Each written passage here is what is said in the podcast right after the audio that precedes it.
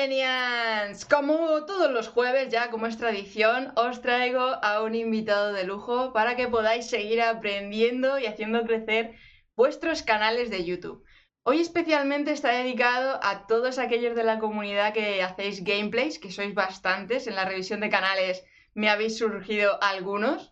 Entonces he dicho, buf, tenemos que traer aquí a un gamer bueno, bueno, que ya tenga un crecimiento bueno en su canal de YouTube. Pero los que no seáis, no tengáis canales de gameplay, también os va a interesar muchísimo el contenido que os vamos a traer, porque es una persona que ha conseguido hacer crecer mucho su canal de YouTube y nos va a contar su experiencia porque no solamente tiene el canal de Magic, ya os irá contando, tiene varios canales por ahí de varios, de varios temas. Entonces, claro, nos puede contar muchas cositas porque todos los tiene con muchos suscriptores, con muy buena comunidad, unos vídeos de muy buena calidad y además hace streamers en Twitch. O sea que podemos incluso ahí ver un poco el baremo de su experiencia con YouTube, Twitch, etcétera, etcétera. Él es Magic Blog TK para los amigos Domingo. Y eh, no os voy a hacer esperar más, os le voy a presentar y os le voy a traer aquí a la nave de Arcadin. Hola Magic. Hola, un placer estar por aquí, muchas gracias por invitarme. Gracias a ti por sacar este ratito y venir a compartir con todos nosotros tu experiencia en el mundo youtuber. Porque tú ya tienes una comunidad de más de 20.000 suscriptores en un canal pero es que luego en Twitch tienes más de 10.000, eh, luego tienes otro canal dedicado a la universidad o a la formación que también está con miles y miles de, suscriptores. Entonces, vamos, para mí es un lujazo tenerte aquí a bordo hoy, ¿eh? Pero para quien no te conozca, cuéntales un poquito toda esta parafernalia de canales y de contenidos que tienes. Bueno, yo he sido muy enamorado de YouTube desde que salió y, me gustaba mucho la posibilidad de, poder eh, subir contenido que pudiese llegar a todo el mundo de forma gratuita y ese tipo de cosas. Así que como yo era profesor de economía eh, universitaria, entonces dije, bueno, voy a poner todos mis conocimientos en YouTube para que estén ahí, simplemente porque yo ya tenía pensado que algún día acabaría dejando de dar clases y, me dedicaría a otras cosas. Y dije, bueno, voy a dejar aquí mi legado para que todo el mundo lo tenga para el futuro. Y grabé vídeos, pues cientos de vídeos con todo lo que yo sabía. O sea, volqué todo mi conocimiento en, vídeos en YouTube de microeconomía y macroeconomía. Y resulta que eso funcionó mucho, funcionó muy bien. Y cuando me di cuenta de que se podía quizás llegar a vivir de ello, pues es ya cuando me, centré un poquito más y ya con el paso de los años ya empecé también un canal de algo totalmente distinto que es el, juego de cartas Magic. Brutal. ¿Y cómo fue ese descubrimiento de que podías vivir de YouTube? Cuando ves que tiene monetización.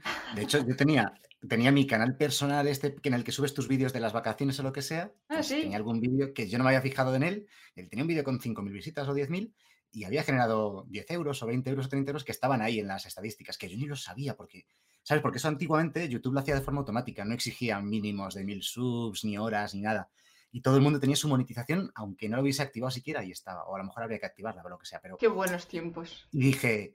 Y entonces, claro, un día descubrí que con el, solo papel y boli, que es el canal este de economía, empezaban a entrar dinero, pero dinero, digo, uy, 30 euros, uy, qué bien, uy, 50, uy, este mes 70, 80, 100, y va subiendo todo el rato y me di cuenta de que el viejo también tenía y dije, vale, esto es una posibilidad, se puede vivir de esto si, si le dedicas tiempo y haces, un, y haces un buen trabajo.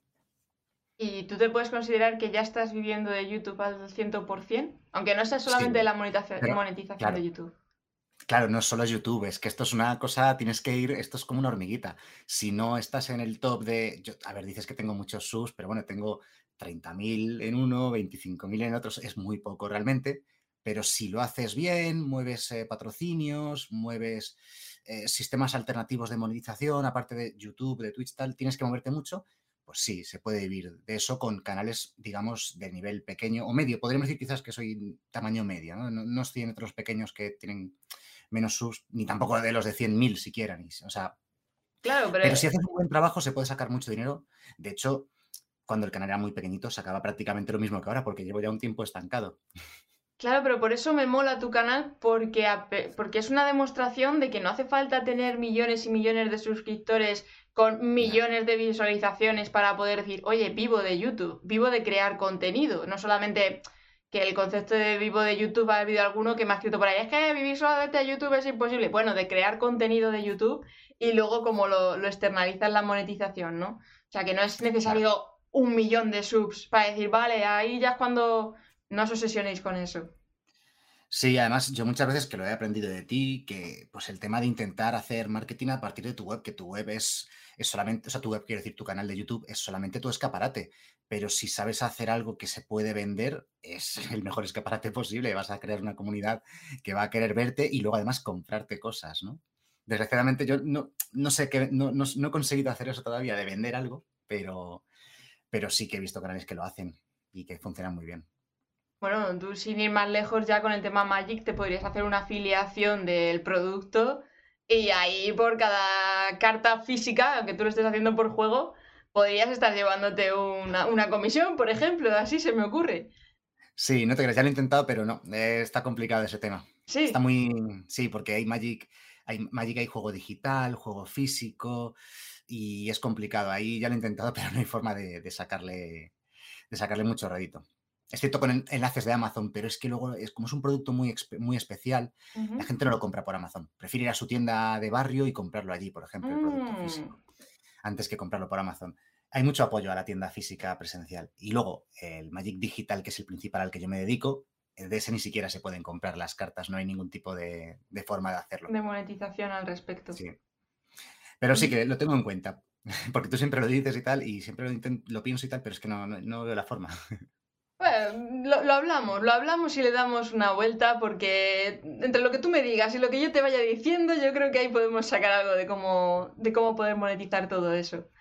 Ah, pues sí, sí. Luego, ¿cómo considera, ¿por qué consideras tú que la gente te sigue en el canal de, YouTube? ¿Qué es lo que te dirías tú? ¿Encontré esto para diferenciarme? ¿O qué es lo que te ha dicho tu comunidad al respecto? A ver, yo no creo que yo vaya a tener una solución para todo el mundo que vaya a servir y que sea eh, algo aquí milagroso que vaya a funcionar, ¿vale? Pero yo puedo contar mi experiencia, qué es lo que he hecho y cómo ha funcionado o cómo me ha ido, ¿no? Y básicamente yo desde un primer momento, cuando empecé con lo del canal de economía, simplemente quería aportar algo, algo que no existiese y que fuese ser útil para la gente. Entonces, en un momento, eh, cuando empecé, era eso, simplemente todo que sea útil, que sea práctico, que aporte algo a la comunidad, que pueda ayudar a la gente y que quede ahí, ¿vale?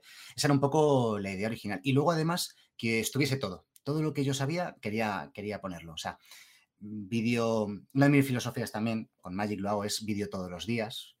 ¿Por qué? Pues porque la gente se quiere entretener todos los días o necesita información todos los días y, entonces era eso. Mi, principal idea al principio era conseguir eh, todos los días aportar algo a la comunidad y, que la gente pudiese sacar partido de lo que yo hago.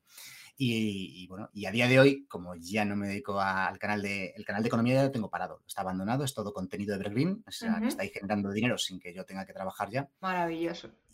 Que es la idea, y en Magic lo intento también, es más complicado, pero en Magic, sobre todo cuando hago un vídeo tal, pienso sobre todo en que la gente se entretenga un ratito, que esa media horita de llegar por la noche, además me lo dice mucha gente, estoy aquí con la mujer y los hijos viéndote en la tele mientras cenamos, cosas así. Me Qué guay y que se entretenga la gente. Entonces ahora mi filosofía es esa, en, cuanto a Magic y videojuegos, pues conseguir un entretenimiento y esa es mi filosofía principal, aportar algo y ahora que se entretengan también. Me parece genial porque es que además eso enlaza con la charla que tuvimos la semana pasada que se estaba repitiendo constantemente el tema de entretener. Olvídate de tanto marketingiano y tanto aporta valor, contenido de valor, porque la gente al final en YouTube lo que viene es a divertirse, a entretenerse y conectar con la persona que está al otro lado de la pantalla. Entonces, claro. Sí. Totalmente, totalmente. Eh, y, mm, de hecho, a ver, es eso, que mucha gente cree que no, por subir vídeos o hacerlos bien ya va a ser suficiente. Hay ciertas cosas, como has dicho, que, da igual el marketing, da igual todo el SEO, todo lo que hagas, porque hay gente que tiene, tiene un halo, tiene ese carisma y que hagan lo que hagan, pueden grabarse con el móvil en el baño y van a tener un millón de visitas porque es cierto porque van a triunfar igualmente. Y hay mil ejemplos de esos que podemos poner de gente que por puro carisma, por lo buenos que son, y eso es, lamentablemente, eso no se puede aprender. Por mucho que nos esforcemos, eso no lo vamos a poder aprender. Ah, pero luego también es cierto que podemos mejorar mucho, muchísimas cosas y, acabar triunfando el canal, claro que sí. Bueno, y que luego cada uno tiene su esencia y que hay algo que puede conectar de alguna manera con otras personas, que no hace falta, que muchas veces también la gente se bloquea por el hecho, es que yo no soy muy enérgico, no soy muy estridente, o no soy muy... No hace falta, yo creo que con la personalidad más o menos y que busquéis una técnica o que se busque una técnica para enganchar a la gente, mantenerla entretenida, pues con los silencios, con música, metiendo algunos golpes de efecto, ¿no? También se puede jugar. O sea, que no os traumaticéis por no ser carismáticos porque hay contenidos para todo. O sea, hay gente que le gusta todo tipo de... Por eso, precisamente, eh, una de las cosas que yo, he, que yo he hecho es intentar siempre enfocarme en mis fortalezas e intentar evitar las debilidades. Por ejemplo, a mí se me da muy mal editar, crear una buena apariencia, un buen aspecto, una buena imagen y tal. Entonces he dicho, bueno, pues voy a hacerlo de tal manera que editar sea lo menos importante. Intento minimizar la parte de edición, intento minimizar la parte que sea todo estético, apariencia y tal, y que, lo, más, que lo que más destaque, lo más importante sea pues, lo que se me da bien, que es quizás explicar, aportar ese, conocimiento, entretener un poquito, tampoco se me da mal, intento hablar bien, intento centrarme en las cosas que se me dan bien y hacerlo lo mejor posible. Y las que se me dan mal, pues bueno, disimularlas y enterarlas. Eso sí que es una cosa que he hecho siempre y que creo que funciona relativamente bien y que todo el mundo debería hacer. Y me gusta, me gusta ese enfoque. O sea, el centrarse en las fortalezas y no tanto en las debilidades, porque al final es lo que va a tapar, las fortalezas va a tapar esas debilidades y la gente dice, va a echar en falta ni te va a decir nada, ni mu. Es que he oído eso muchas veces. Es que ahí soy feo. Joder, pues no uses cámara o, hazte, el, el guapo tú mismo. Es que no existe lo de la fealdad. Es que oído cosas de ese estilo. No, es que tengo una voz muy fea. Pues no existen las voces feas. Utiliza un buen micrófono que se te oiga bien o utiliza un mal micrófono para que se disimule. Yo qué sé. Pero intenta disimular las debilidades y, y potencia tus fortalezas, ¿no? Hay gente que tiene una voz preciosa y dice, es que el vídeo no sé editar, no sé qué contar. Da igual si con esa voz puedes leer el Quijote y la gente lo va a ver porque es... No sé, pero que sí, o sea, hay que intentar ir a por, a por las virtudes de cada uno y, enfocarse en ello y, potenciarlas. ¿Cómo hiciste ese proceso para encontrar ese, ese estilo tuyo propio y el decir, mira, estas son mis fortalezas, voy a tirar por aquí? ¿Cómo fue ese proceso previo? En, el canal de economía, cuando empecé, que fue hace, pues no sé, cinco o seis años, el primer canal que tuve fue ese, eh, que no fuese el personal, quiero decir.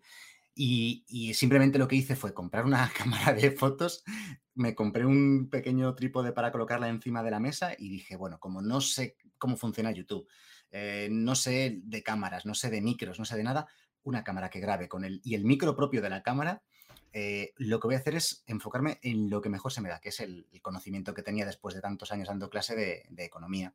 Entonces quería que todo que fuese la mejor clase posible de economía, aunque los medios no fuesen los mejores o mi conocimiento fuese muy escaso. O sea, pero yo subía los vídeos ahí sin miniatura, eh, sin editar nada, en crudo. O sea, le daba el botón de la cámara, sonaba el clic y luego cuando terminaba, bueno, pues ya nos vemos en el siguiente vídeo, clic. O sea, se notaba cómo se movía la cámara a veces porque le daba un golpe, cosas así de ese estilo y lo subía en crudo. ¿eh? Yo he sido muy cutre, he sido muy cutre y muy torpe con ese tipo de cosas. Es este, ¿no? Eh, sí, es ese, ese es el de solo papel y boli. He sido muy cutre y muy torpe con ese tipo de cosas. Luego ya sí, he ido haciendo muchas miniaturas con el paso del tiempo, bueno, he ido a hacer lo, que he podido. Y, y, muchos de esos vídeos pues eran muy, estaban muy mal hechos, pero aún así hay vídeos con bastantes visualizaciones igualmente porque, bueno, eran útiles y aportaban bastante a la comunidad. Sí, pero mira, aquí por ejemplo se ve perfectamente lo que decías de cómo lo estabas grabando, de cómo empezaste. Y es que ahora voy a enseñar vídeos de cómo son los que hacen Magic. O sea, es que para que veáis la evolución, que todo es empezar también, ¿no? También muy simplificado, ¿eh? Tampoco te creas que hago ninguna maravilla. Bueno, pero entretiene, o sea, es que es el contexto de, bueno, pues estás ahí entreteniendo, estás contando como las lo que te he dicho antes, como no se me da bien, me pongo un croma y tapo lo detrás y ya está. Entonces me integro en el juego y queda, queda bien. Es que queda muy bien. Es muy fácil con un croma que quede bien la, imagen en pantalla. Sí, ¿verdad? No, no sé por qué me lo dices. y sobre todo lo importante es que, eh, que, busquéis en Google. O sea, ¿cómo se hace tal cosa? Búscalo en Google porque está, de hecho, está en YouTube. En YouTube ya hay en que te ha explicado cómo se hace cualquier cosa. Ponlo en el buscador que te va a salir.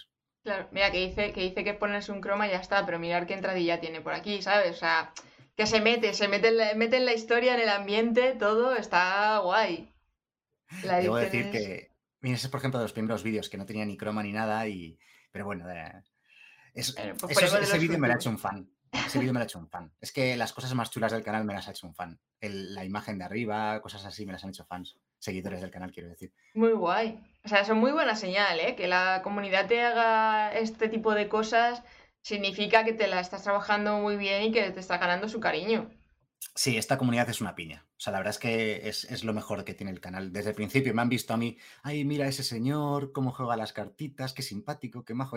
Les he enganchado con eso y, hemos hecho una comunidad muy, muy fuerte. De hecho, he hecho un montón de amigos a raíz del canal. Gente que me ha escrito y, al final hemos acabado siendo amigos. Porque intento responder, o sea, no, intento no, respondo a todo el mundo. Todo el mundo que me contacta por redes sociales, correo electrónico o lo que sea, lo tengo público el correo electrónico y todo, eh, siempre responde a todo el mundo.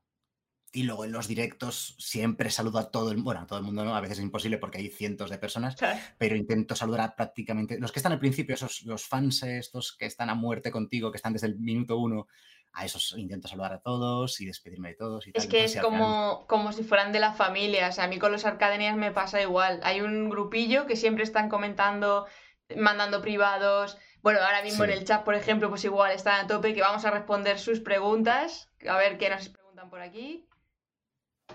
Mm, el teacher te pregunta, después de los cambios de Twitch, ¿aún crees que es viable hacer directos en YouTube? Bueno, es que de eso tengo que hablar porque eh, yo es que Twitch lo dejé hace tres meses. Yo tenía el partner de Twitch y me iba bastante bien y de hecho em, me estaba yendo muy bien, o sea, me iba bien en Twitch lo que pasa es que a mí Twitch no me gusta como plataforma, no me gusta cómo funciona y el estilo de la comunidad es mucho más, em, es mucho menos amigable que el de YouTube.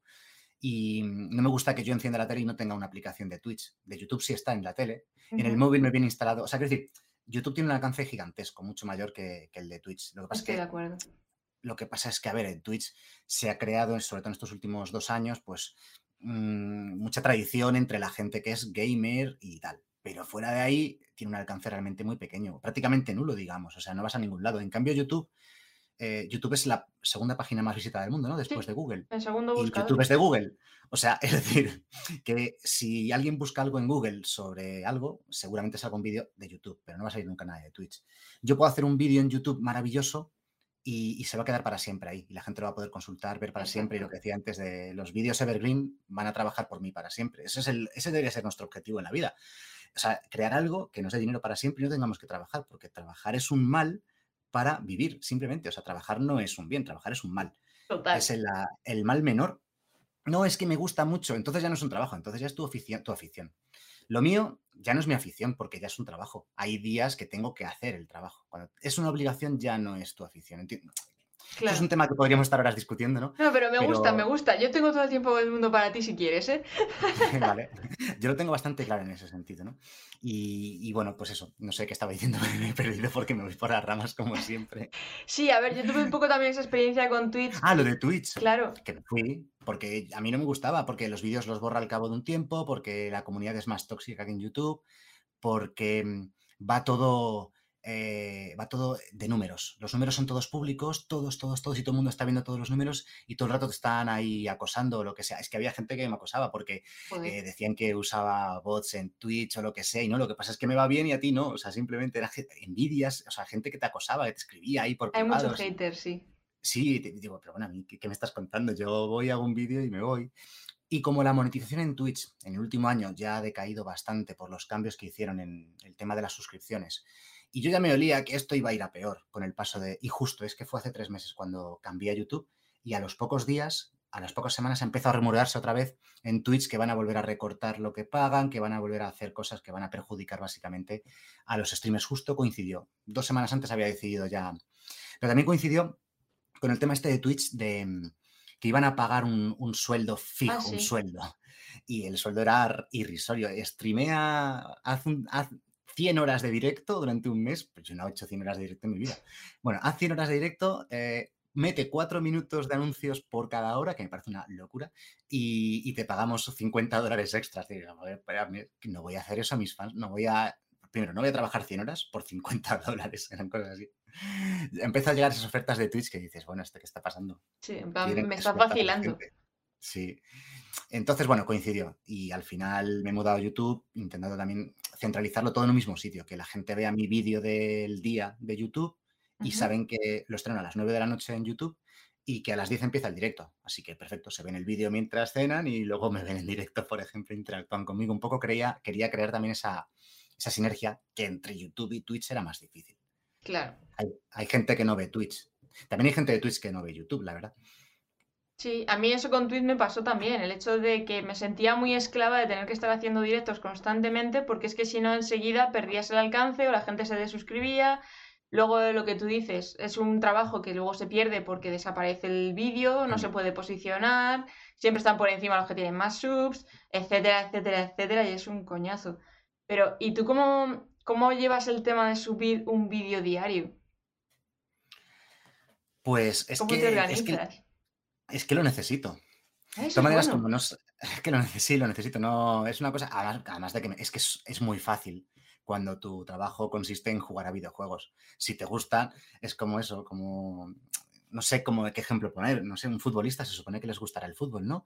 Se supone que su trabajo consiste en hacer lo que más les gusta en el mundo. Eh, podría poner otros ejemplos, no sé, si tu trabajo consiste en hacer algo que te gusta mucho, pues también es muy fácil hacer el trabajo. Me organizo, intento eh, hacerlo por tandas, intento grabar varios vídeos seguidos y luego pues ir subiéndolos. Entonces, hoy he grabado tres, pues mira, tengo tres días libres y ya está, por ejemplo. Entonces, si haces bien el trabajo, lunes, martes, miércoles eh, grabas tres vídeos cada día, tienes ya para más de una semana, por ejemplo. A veces no se puede porque también hay que estar en la actualidad, pero bueno, los vas guardando, para el momento oportuno los publicas y...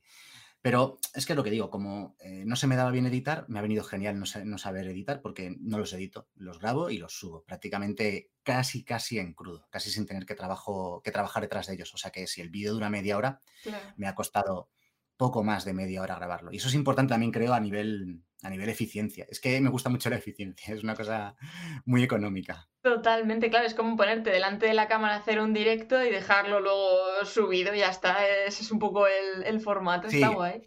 es un poco eso, sí. Pero claro, hay que hacerlo bien. No es, co- es que un directo da la sensación un poco que Más no es que da igual, pero es todo muy improvisado, efectivamente. Aunque el vídeo tardes media hora en hacerlo, al menos tienes que plantear un guion, aunque sea solo en la cabeza. Nu- nunca escribo guiones ni nada por el estilo, pero sí lo tengo en la cabeza y sé lo que voy a decir y lo que va a ocurrir y lo que voy a ir contando durante esa media hora. Más o menos en la cabeza ya lo, lo traigo Claro. antes de comenzar. Mira, ya ha salido el tema de los shorts por aquí, a ver qué opinas tú. ¿Qué opinas de mezclar shorts con vídeos largos? ¿Tú has utilizado shorts? Un par de veces y no. Y, y me han tenido, han tenido las, mismas, visitas que un vídeo normal de 30 minutos. No sé por qué en mi canal he hecho creo que dos o tres. Y los dos o tres que han, han funcionado igual que un vídeo normal. O sea, no sé. No, no me gusta tampoco mucho, la verdad. Me parece que es un contenido de usar y tirar. No, a mí no, para mí no encaja muy bien en YouTube, la verdad. A mí tampoco me convence como estructura dentro de YouTube, le mata un poco el querer copiar otra plataforma cuando ya el propio YouTube es la plataforma ideal para vídeo. Pero sí que es verdad que es como que la gente dice que el short necesitas estar creando muchos shorts para que al final el algoritmo te detecte y te empiece a mostrar.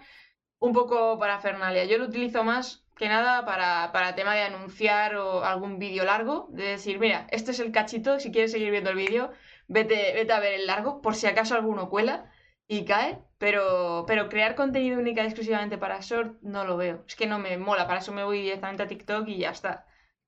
A mí la sensación que me da, además, es que no te deja, no te deja suscriptores reales que luego vayan a ver tus vídeos, que son los. Además, tiene otro problema que es el tema monetización. No Claro. monetizan, o no se sabe cómo monetizan, si es que monetizan algo.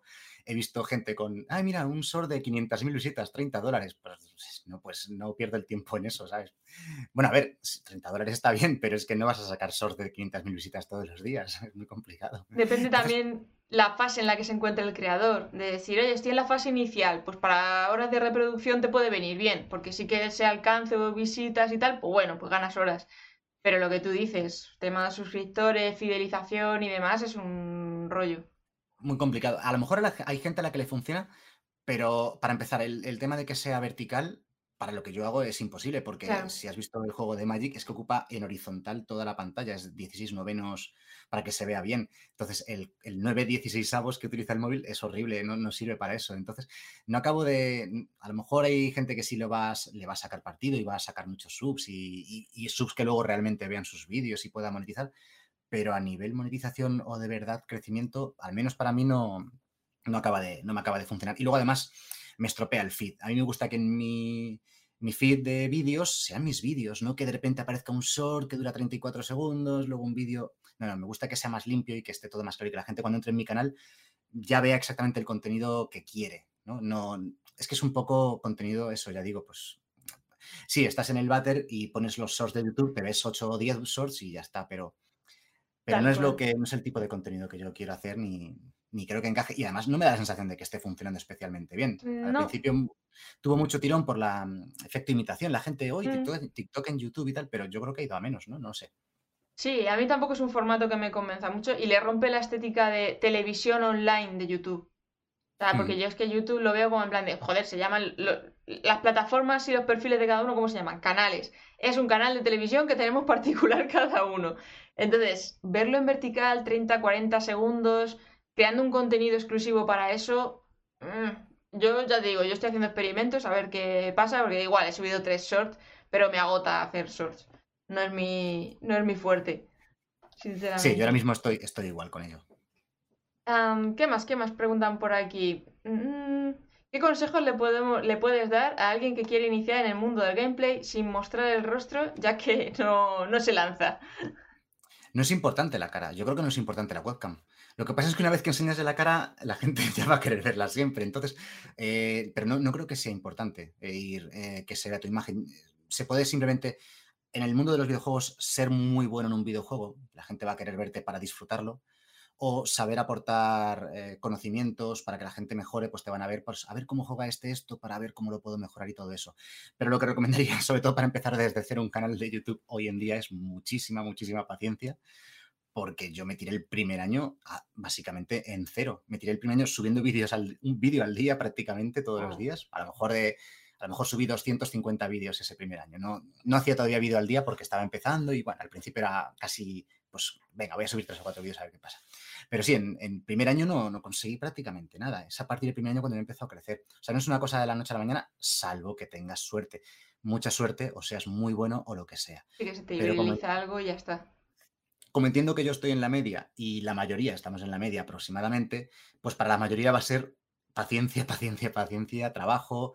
Intentaría, mm, ahora a ver, yo mirando para atrás, intentaría dar más la brasa en redes sociales, ir más a Twitter, a Facebook, a Instagram, a la gente que ya tiene suscriptores. O sea, no hacer spam feo, pero sí hacer un poquito más de spam. Intentar moverme, al menos que la gente te conozca y, cuando surja, ah, pues mira, yo tengo también un canal, suscríbete o échale un ojillo o lo que sea. Ahora sí que en aquel momento yo no me moví prácticamente nada, salvo lo típico, amigos y familiares, para que se suscribieran, pues eso. Entonces ahora tienes 20 subs y ya está, durante dos meses. Y, pero ahora les diría eso, sí, que mucha paciencia, al principio va a costar muchísimo, salvo que tengas mucha suerte y eso es complicado y a lo mejor te tienes que tirar un año hasta que funcione. A lo mejor, a lo mejor no. Pero eso sí, que lo muevan más por redes sociales, que vayan a, los Twitter y sobre todo Twitter. Yo creo que Twitter es eh, una, buena fuente para, al menos, sí, para el mundo de los videojuegos es ideal. Si hablamos de gamers, el, Twitter está. Bueno, es que la verdad es que Twitter a nivel comunicación para decir tengo algo tipo YouTube o quiero aportar algo y tal, Twitter es un buen sitio en general, yo creo. Para los creadores de contenido en general, Twitter funciona mucho mejor que plataformas como Instagram, Facebook ya ni hablamos. TikTok, bueno, sí puede valer bastante, pero... es más complicado, es distinto. Sí.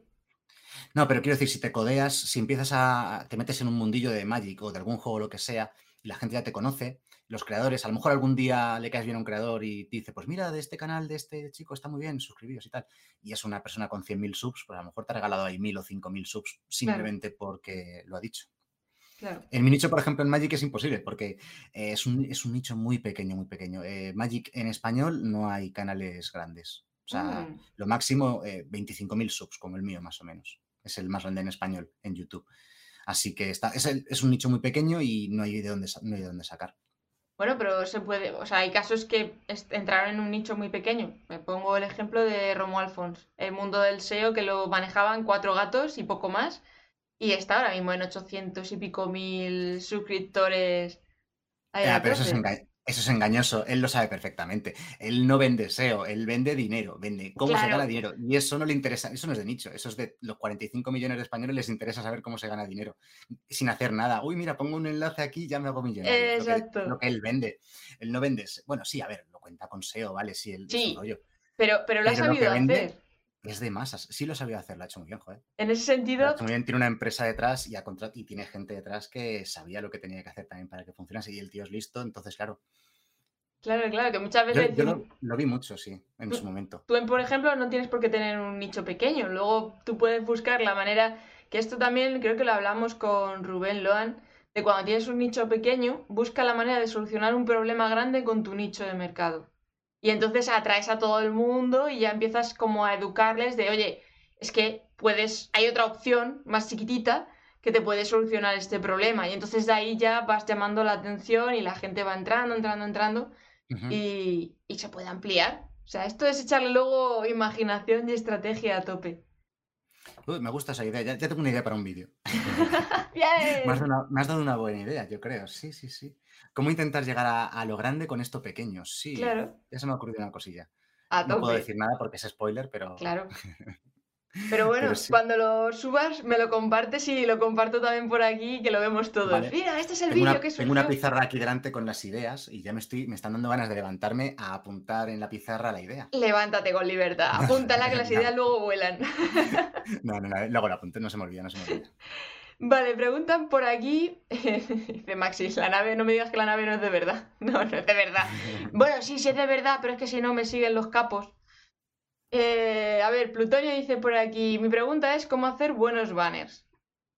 ¿Qué le podrías aconsejar por ahí? Se me da bastante mal, pero aquí hay dos opciones. Vas a Google y pones Banner Creator Free. Y hay 100.000 páginas web que te los hacen y que quedan bien y que son bonitos. Y luego hay otra opción que es buscar, por ejemplo, en ¿Cómo se llama la página web? No me sale el nombre. La página web esta que contratas gente freelance que te hace cosas. ¿Cómo se llama? Eh, Fiverr. Mm, sí, Fiverr. Work, no sé cuántos. Hay unos cuantos. Fiverr. La mejor, bueno, no sé, yo ahora que he utilizado Fiverr algunas veces y va a haber una persona que será de donde sea del mundo que le das 5 dólares y te va a hacer dos o tres banners preciosos que a lo mejor son medio genéricos y tal y te cambian, pero vamos, que por 5 dólares hay gente que te va a hacer un banner bonito y a veces merece la pena. Si no se te da bien, es que a mí muchas cosas de esas no se me dan bien y yo he contratado algunas cositas que me han hecho gente en Fiverr y realmente por 5, 10, 15 dólares te hacen maravillas que luego vas a usar durante años y merece la pena. Pero lo que digo, yo no sabía hacer nada, entonces yo en Google pinchaba, o sea, escribía lo que yo quería saber, entonces... De hecho, ponen, estamos en YouTube, ponen YouTube en el buscador cómo hacer banners y te va a salir una persona majísima seguro que te va a explicar cómo se hace un banner maravilloso mil veces mejor de lo que yo puedo explicar, que soy muy malo para eso. Yo les recomiendo Canva, o sea, la plataforma de Canva, que ya te viene con los, los tamaños, las dimensiones, un montón de plantillas que puedes escoger lo que quieras y luego a eso le puedes añadir más cosas a tu rollo y tal. Es simplemente sustituir unas cosas por otras y tienes el banner. Luego, el problema es que muchas veces la gente coge esas plantillas y las empieza a llenar de información, de iconos, de muñecos, de no sé cuánto, le empiezan a meter cosas de más y es como, no, te la acabas de cargar. Si ya tenías una plantilla, déjala ahí, dale un poco con tu branding y ya está, no, no recargues. Sobre todo hay que procurar no recargar y que la información quede muy clara y que, y que la gente cuando lo vea en un primer impacto diga, hostia, me ha llamado la atención, voy a ver este canal o este vídeo directamente. Sí, Canva yo también lo he usado alguna vez, sobre todo al principio. No, no, Canva. Los, de, los amateurs es maravilloso. sí. Y lo que digo, que tenemos toda la información del mundo a nuestro alcance y, a veces no nos damos cuenta de ello. Si es que está todo en Google o en YouTube, ya hay una persona que tiene su canal de YouTube de cómo se hacen banners. Seguro. claro. Así que, y en español. O sea, ya no, ya no es como antes, que solamente encontrabas cosas en inglés. Es que ahora ya en español ya hay también de todo. Cierto. Y mira, por ejemplo, pregunta por aquí Gaceta, eh, ¿qué programas aconsejas para iniciarse en el mundo del gameplay? Eh, ¿Programas eh, a, nivel de edición o a nivel de, grabar la pantalla? O me imagino que se refiere a nivel de grabar la pantalla. Yo supongo que sí. a ver, el, más adecuado es, OBS, es el que usa todo el mundo y tiene mil opciones y se puede además se le pueden meter acceso, no sé cómo se llaman, widgets o como se llamen. O sea, se puede hacer prácticamente cualquier cosa con OBS. No consume muchos recursos y es lo ideal. OBS es el principal programa que usa la mayoría de la gente. De hecho, este directo está siendo emitido con OBS. de hecho, me sorprende que solo haya, que sea el principal programa y que no tenga ni competencia ni nada. Hay uno de que es con un pato que además tuvo mucho éxito en, un momento determinado cuando la gente estaba preguntándose, oye, ¿cómo puedo emitir a la vez en Twitch y en YouTube y en Instagram? Y era como que el DAC no sé cuántos te permitía emitir en todos sitios, hasta que ya Twitch dijo no. OBS ahora también lo permite. También tiene un sistema para emitir en varias plataformas. Yo me encanta, a mí OBS es que me tiene enamorada. Los otros los he probado, pero no tienen esta fluidez y esta intuición que tiene OBS. Así que si queréis grabar o hacer stream, OBS, no, no os rompáis más la cabeza. sí, es la mejor opción. ¿Qué más comentan por aquí? A ver, a ver, a ver. Uy. A ver, que se me va. Mm, PC, bueno, ah, vale. Buenas noches a todos. Hola a todos, que no os he dicho nada, no os hemos dicho nada. Eh, ¿Se puede subir contenido de más de un videojuego? Yo, mi comunidad ya sabe qué opino al respecto. ¿Qué opinas tú? Es que lo que dices tú es que ya no es casi ni una opinión, es que es un hecho. O sea, lo de subir diferentes videojuegos, Assassin's ni Son no suele ser buena idea. Incluso creadores grandes que lo hacen, que tienen un juego y luego un segundo juego, se nota que daña el contenido, que daña las visualizaciones de ambos tipos de vídeos. La gente se. No sé, la gente no le gusta y, y es que yo no lo haría en general. Nunca subiría un segundo juego en mi canal. Hago un segundo canal nuevo y ya está. Si quiero subir. Es que es más fácil. Además vas a empezar con un canal, tienes ya tu canal, pongamos, de 10.000 suscriptores, 10.000 suscriptores, por ejemplo. Pues solamente con que digas que has hecho un canal secundario de tal otro juego, ese mismo día ya vas a tener 500 o lo que sea, ya tienes el, empujón para empezar ese segundo canal. Y es que al final un segundo juego daña, es que daña, daña el canal, la gente se desuscribe, lo ve y ya se desuscribe, ya te ven más y cosas así de ese estilo. Y, y daña las visitas de, o sea, no vas a conseguir un buen resultado no hay sinergia, y lo contrario, hay, hay antisinergia. No vas a tener más espectadores, más visualizaciones ni más suscriptores por jugar un segundo juego. Vamos, yo lo he hecho alguna vez, algún segundo juego y tal, por cosa puntual, y si lo haces un día no va a pasar nada, pero como lo hagas a menudo está claro que va a dañarte. Bueno, muchas veces, aunque lo hagas un día, porque hay gente que en cuanto ve que ya no estás dando el contenido esperado, se cabrea y dice, ah, sí, pues me desuscribo y se marchan sin, sin, preguntar y por mucho esfuerzo que hayas hecho previamente y le hayas ayudado, dicen hasta luego. Entonces. A, mí, me ha pasado algo parecido también alguna vez con algún, algún canal que sigo, porque yo sigo. Me gusta tener un feed limpio y quiero que los vídeos que me salgan en mi feed de suscripciones, pues sean, sean exactamente los que yo quiero ver. No quiero que me salgan, que tenga que ir para abajo cuatro o cinco vídeos, sobre todo ya cuando dicen cuando te suben cuatro o cinco seguidos de golpe de un juego que ni te interesa o de un contenido que ni te interesa. Ahí ya sí que lo, lo borro, digo fuera. No quiero que me estropees mi, mi, feed. Muchas veces a mí me sorprende que la gente dice, ay, es que no me llega notificación del vídeo y tal. A mí me sorprende como consumidor de YouTube. Yo soy muy consumidor de YouTube y yo no necesito que nadie me notifique de nada. Yo, la pestaña de mis suscripciones de YouTube está abierta, eh, de hecho la tengo abierta en la pantalla de la izquierda y en la pantalla de la derecha ahora mismo. Wow tengo, porque para mí, o sea, en cuanto, de hecho estoy deseando, estoy con la eh, pestaña de subs de, YouTube para ver cuándo mis eh, creadores de contenido favoritos suben el vídeo y quiero estar ahí y al F5 dándole todo el rato para verlo. O sea, yo nunca necesitaría una notificación. Entonces, eso yo creo que perjudica a la gente que es como yo.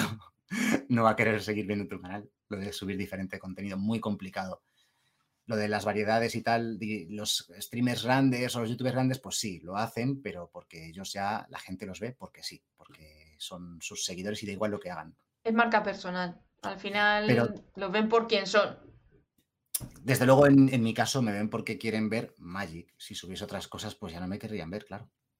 Porque aporto algo, al menos el, valor de mi canal es más que la persona, mucho más, es el, contenido, la información que reciben y lo que aprenden, lo que se entretienen también con el juego que les gusta, ese tipo de cosas. Entonces, ¿a ti te funciona bien el hecho de publicar los vídeos a la misma hora? Sí, a mí sí. Sí. De hecho, en cuanto hay un vídeo que no es a esa hora, eh, se hunden visitas. También llevo ya, llevo ya casi tres años haciéndolo. Pero esto no sé quién era. Alguien lo. Hay un creador de contenido muy famoso, uno de estos de Minecraft. Pues no sé, es que no me sé los nombres. No sé si era Willy Rex o uno de esos, o Vegeta o quien sea de esos. Lo oí en una entrevista hace unos años y decía, mis seguidores, y es un tío que tenía millones de suscriptores, y decía, no sé quién era, uno de esos de Minecraft. Mis seguidores saben que en mi canal hay un vídeo a las 3 de la tarde y otro a las 9 de la tarde todos los días. Todos los días. Y dije, si este. O sea, lo que he hecho también es fijarme en la gente que ha triunfado en esto, intento copiarlos, intento imitarlos o al menos entender por qué hacen las cosas. Eso es fundamental. Y, ese, ese subía dos vídeos todos los días a una hora exacta. Dije yo, pues ya está, vídeo todos los días a una hora exacta. También me inspiró mucho, por ejemplo, PewDiePie. PewDiePie es el, era, el, era el, bueno, sigue siendo el, número uno, o sea, tiene 110 millones de suscriptores en YouTube y creo que ha estado durante 10 o 11 años subiendo vídeo diario sin fallar ni una vez. ya, ya, ya lo ha dejado un poco. Eh, cuando se casó también estuvo un par de semanas, pero sin subir vídeos. Normal. Miedo, lo que sea. Pero vamos, que, que, estuvo como 10 años sin fallar ni un solo día y es el número uno. Digo, pues será por algo, vamos a intentar imitarlo. Seamos una persona afable y simpática como él, eh, trabajemos constantemente, que la gente sepa que todo... A mí me gusta que abrir mi feed de suscripciones de YouTube y que haya un vídeo de mi, de mi creador de contenido favorito todos los días, porque yo todos los días o lo veo en el móvil o lo veo en la televisión o en el ordenador, pero todos los días abro YouTube para ver algo. A mí, yo no veo la televisión, obviamente, la televisión normal, tradicional, hace años, hace años que no veo un programa de televisión, o sea, pero YouTube siempre lo abro para ver qué hay.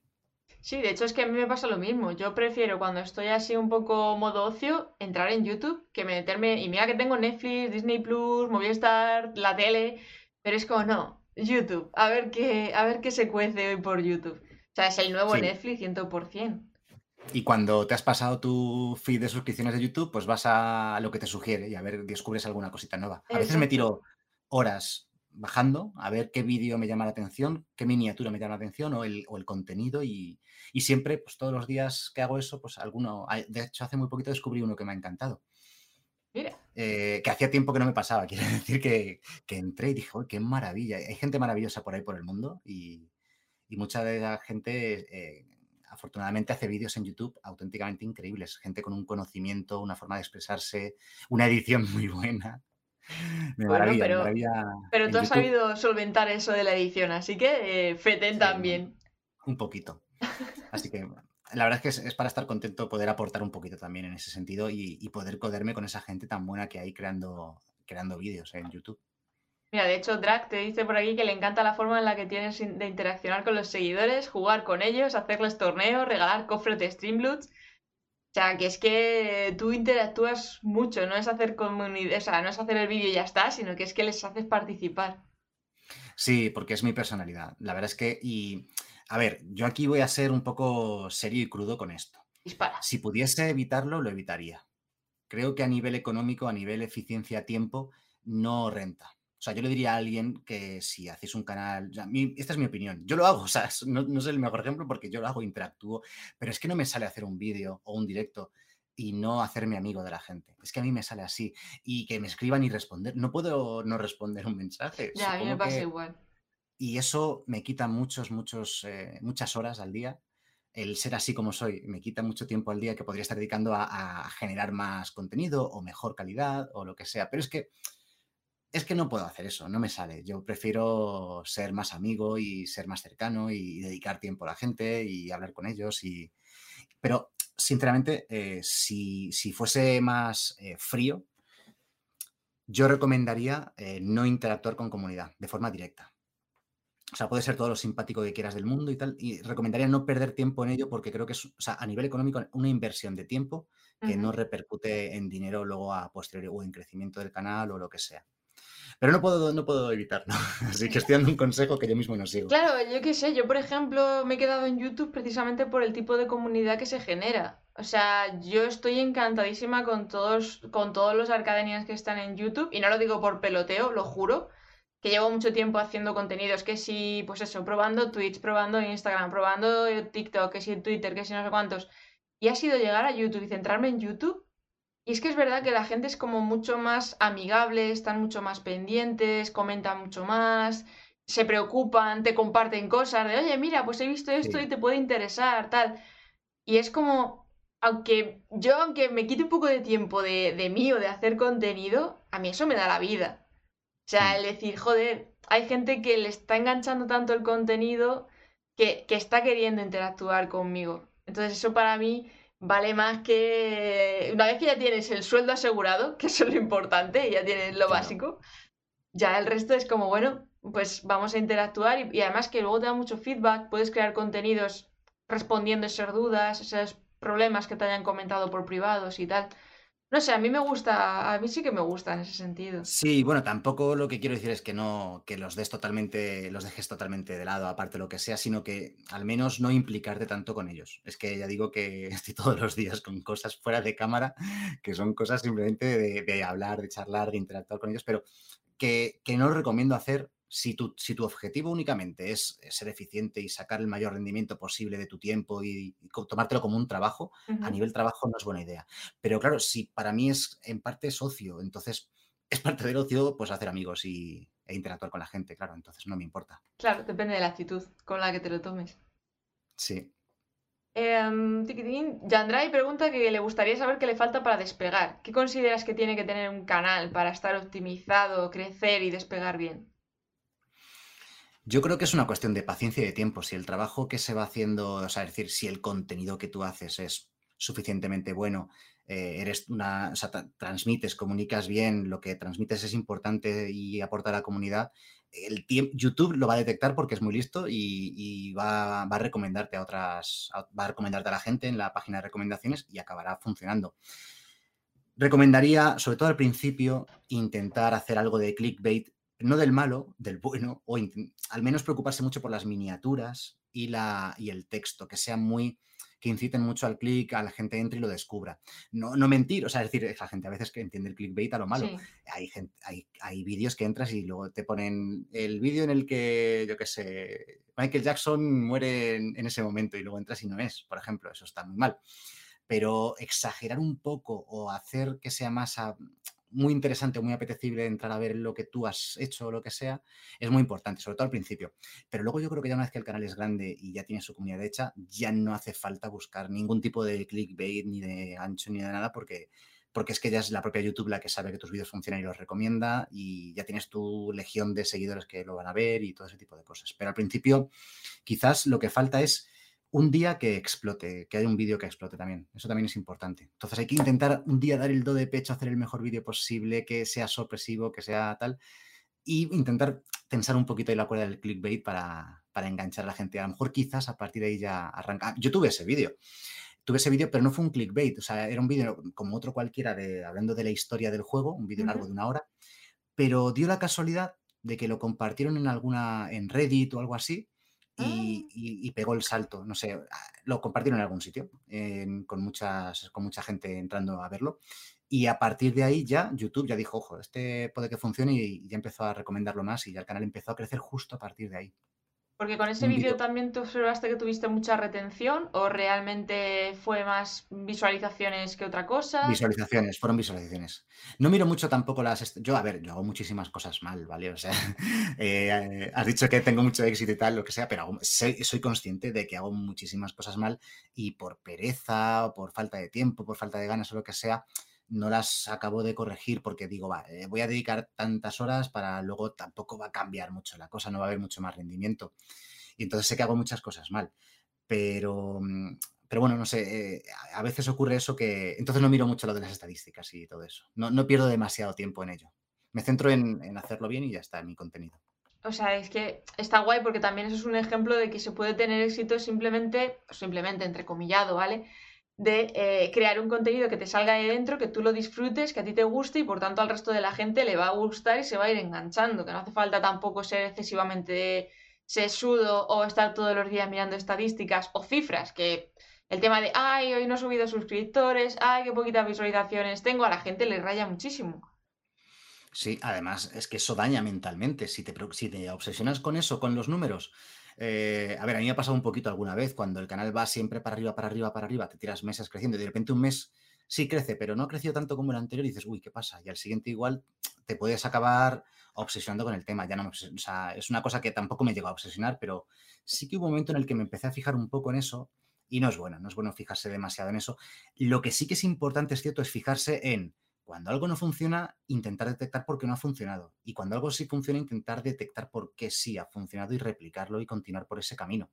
Obviamente, eh, leer los comentarios también de los vídeos ayuda, ¿no? Porque a lo mejor eh, pueden tener algún error, algún vídeo, o puede, puede que estés haciendo algo que no gusta en general o algo que sí gusta mucho y los comentarios ayudan bastante. Yo creo que son una buena guía. También hay que saber evitar los comentarios tóxicos, porque siempre hay comentarios tóxicos, pero solo para hacer daño. Hay gente que está en su casa acariciando su gato y solamente quieren hacer el mal. Y, y buscan escribir un comentario para hacer daño, para sentirse mejor. Eso hay mucha gente así, tenemos que entenderlo. O sea que hay que intentar saber qué comentarios son constructivos y cuáles son destructivos, ¿no? Sí, que algunos te pueden hacer un clic de decir, ah, vale, puedo mejorar esto, y otros es simplemente, joder, que no llueve a gusto de todos, que no podemos gustar a todos, no somos una croqueta, como ya he dicho muchas veces. Entonces, obviamente, pues habrá gente de, ay, pues a mí me gusta, a mí, por ejemplo, con la nave me la han criticado un montón. Decir, ah, es que hablando de marketing, no deberías eh, tener un fondo con una nave espacial, debería ser más formal. Digo, pues precisamente porque todo el mundo es formal en marketing, yo voy y rompo un poco el patrón. Si no te gusta, vete a ver a alguien con corbata. ¿Sabes? O sea, al final no, no es fácil. Hay que, saber, hay que saber diferenciarse del resto y además creo que no estamos precisamente en el entorno más formal del mundo, es YouTube. De hecho, es la, clave es ser informal. Es que, de hecho, siendo formal va a ser muy difícil triunfar en YouTube. Yo no, conozco a nadie formal en YouTube. No sé qué podríamos decir que es ser formal, pero en YouTube no hay nadie formal. Hasta el, hasta el mejor de los científicos que pueda haber en YouTube lo hace desde un punto de vista bastante informal, bastante cercano y es la gracia de YouTube. Si es que esto es lo que se busca es la cercanía, de hecho. No es algo académico, no es un vídeo de una universidad que sí tiene que ser formal. Exacto. Bueno, y, yo por mí cambiaría el formato formal de, las universidades y lo haría también un poco más desenfadado y divertido porque hay veces que están demasiado encorsetados. Eso los, yankees lo hacen muy bien. En Estados Unidos, hasta, de hecho, si la gente no lo sabe, eh, las universidades más importantes de Estados Unidos, el, Meet, eh, Harvard o lo que sea, en sus páginas web tienen en abierto cientos, miles de vídeos con todas sus clases subidas ahí eh, en, público. Y a veces, eh, muchas de ellas, sí, son muy formales muchas de ellas, pero siempre hay algún profesor que, las hace muy informales y mucho más amenas y tal. Tenemos todo el conocimiento del mundo al alcance de nuestras manos. Las mejores universidades del mundo tienen sus cursos enteros subidos a gratis, abiertos en sus páginas web y ni siquiera lo aprovechamos. Totalmente. Oye, y ya que estamos tocando el tema de la diferenciación, ¿cómo encontraste tu valor diferencial? ¿Qué te destaca a ti del resto así que digas, bueno, pues mira, eh, porque has dicho que hay más canales hablando del tema de Magic, de tal, ¿qué consideras tú que puede estar llamando más, aparte de tu conexión, tu cercanía, tu humanidad, es que es justo, es eso. Es que en Magic realmente hay muy poca competencia y prácticamente nada, realmente. Por eso yo dije, es que me di cuenta, es mi juego, me gusta y aquí no hay nadie. Entonces voy a... Yo, mi mente, además al principio cuando empecé el canal, dije, bueno, esto voy a arrasar de primeras. Me tiré un año con 100 suscriptores, o sea que no. Pero lo que diferencia es que soy una persona, iba a decir de mediana edad, un señor mayor ya, en comparación con la gente joven que juega esas cosas, pero es que eh, Magic es un juego que nació en los 90. O sea, la mayoría de la gente que juega Magic es gente que viene de mi, que tiene mi edad, vamos, básicamente. Entonces, mi factor clave yo creo ahí es ese, que tiro mucho de nostalgia y, y mucha gente es de mi edad, se, se sienten identificados conmigo porque han tenido una historia con el juego pues similar a la mía. Y ahora se encuentran pues con una persona de una edad similar que hace algo que a ellos les gusta también porque están jugando a ello, claro, o sea, ya no es, como nuestros padres que, con 40 años ya eran señores mayores, que ya solo se dedicaban a trabajar y a cuidar hijos. Y hoy en día es distinto, hoy en día eh, la gente tiene un ocio con 40 años que antes se, se digamos, adjudicaba a niños. Y es así, o sea, ha cambiado la sociedad en ese sentido. Entonces mucha gente juega Magic y me ve y se siente identificada. Yo creo que un poco también esa puede ser la clave, ¿no? Y para los jóvenes, para los que están muy perdidos, como yo tengo mucha experiencia, llevo muchísimos años, 30 años casi jugando a Magic, pues para ellos es como abrir un libro, eh, o sea, es como toda la información del mundo en, una sola persona y en un solo canal. Entonces también ahí por ahí también engancho a, la gente más joven. Porque tú no solamente juegas, es que tú también vas dando explicaciones de por qué haces lo que haces y, pueden aprender con ese juego, que es algo que le cuesta mucho a muchos gamers coger ese concepto. Para entenderlo, Magic es como una especie de ajedrez. O sea, la profundidad estratégica es eterna. Puedo, podría hacer un vídeo de seis horas solamente hablando del juego sin jugarlo. Y la gente lo vería interesada. De hecho, hacemos vídeos de muchas, muchas horas simplemente leyendo las cartas y comentándolas y analizándolas. Vídeos de ocho horas analizando las cartas comentándolas, analizándolas, viendo, sin jugar ni una sola partida real del juego. Es que hay tantas cartas que hay, hay, mucho, hay mucho que comentar y muchas combinaciones y estrategias y es un juego muy profundo a nivel estratégico. Qué bueno. Qué bueno, pero sí que es verdad que es eso, que muchos gameplays, que lo que les observo en los vídeos es eso, se sacan, se graban la partida, ala, y la subo intrínseca. Y claro, falta ahí el por qué te voy a seguir para verte jugar y ya está. Si no, no hay un entretenimiento, no estoy aprendiendo nada, no me estás llevando del punto A al punto B, porque ahí tiene que haber una pequeña transformación en cada uno de los vídeos, ¿no? Sí, claro, ese contenido así, sin más, de un señor serio sin hablar y jugando. Un gusto parlante. Eso, no vale para nada. Mucha gente empieza canales de YouTube que me, y, ves los vídeos y son así. Mucha gente tiene, o en Twitch, eh, entro a ver, voy a ver un gameplay, a ver de alguien que está jugando a este juego que me interesa y entro y hay una persona ahí a oscuras durante tres minutos sin haber dicho ni una palabra y digo, joder, pues mal, así no vamos a ningún lado. Claro. Así que mucha gente a veces cree que hacer esto es fácil, que es ponerse delante de la pantalla y jugar y ya está, pero no, hay que aportar algo, hay que, hay que añadir algo más al juego. Por eso yo creo que también Ibai ha tenido tantísimo éxito, porque es un comentarista que es que lo lleva en la sangre y al final todo le sale ser modo comentarista de partido de fútbol constantemente. Y claro, eso también influye en Ibai es que lo tiene todo. Ibai es que es el perfecto y lo tiene todo. Eh, de hecho, él tiene un carisma increíble, o sea, es, es, eh, súper. Eh, tiene un carisma magnético para la gente, ¿no? O sea, es muy simpático, a todo el mundo le cae bien, etcétera, etcétera.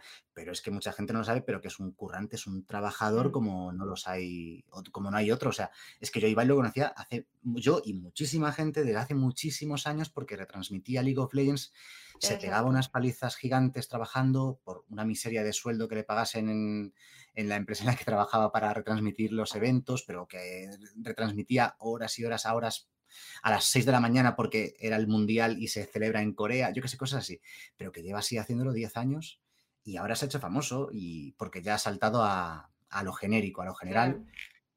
Y como gamer quizás no era demasiado bueno como jugador, pero sí lo era como, como, entre, como persona de entretenimiento. Entonces ha triunfado y es que él es perfecto, es buenísimo. Yo no sé, eh, aquí hay una cosa que yo no sé, a lo mejor tú sabes más que yo, pero a mí me da la sensación de que muchos de estos creadores de contenido de Twitch o YouTube que se han hecho muy grandes recientemente tienen detrás una agencia que, los lleva, que les dice lo que tienen que hacer, que les van poniendo un poco, digamos, todo ya puesto y que son como, pues eso, como, como, no como piezas de ajedrez, digamos, que van moviendo, pero, pero sí como un grupo de música de estos que se hacen con cinco chavales guapos para vender discos. Pues me da la sensación un poco también que está empezando a existir eso en, Twitch o en YouTube. Empresas que hacen un casting, o bueno, o sin casting, pero seleccionan a una persona y le dan los medios, le hacen, las, le hacen todo el trabajo sucio que no se ve para que lleguen y besen el santo. Me da la sensación de que hay gente así, de ese estilo. Lo hay, lo hay. De hecho, es que hay agencias de representación de solamente de creadores de contenido. Sea, que pues eso, que llevan a Dulceida, que llevan a Ibai, que llevan a tal.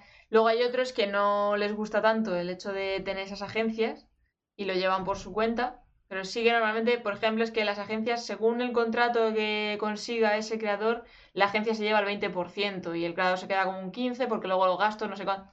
Entonces, no a todos les gusta, pero sí que es una buena opción como para dar ese repunte de colócame en el punto de mira de todo el mundo y luego ya veré qué hago con la agencia, pero en el momento en el que estás ahí en el filón. Claro. Pues es que es un buen ejemplo lo de Ibai porque es imposible que haga el todo lo que hace. Es que cuando no está organizando una vela de boxeo, está entrevistando a Messi y cuando no está eh, seis horas al día jugando además y viendo en Twitch en directo y cosas de ese estilo. O sea, es imposible que él lo pueda gestionar todo. Claro, ahí tiene que haber alguien detrás. Aparte de que él es un máquina y, y estuviese solo con quien estuviese iba a triunfar, lógicamente, pero tiene una mente empresarial de la, de la, leche. O sea, yo no sé hasta qué punto todo se lo mueve una agencia o es el quien contrata gente y va. Porque sí que he visto algún anuncio de, de empleo dedicado a Ibai. Es decir, Ibai busca editores de vídeo, Ibai busca gente que haga no sé cuántos, Ibai.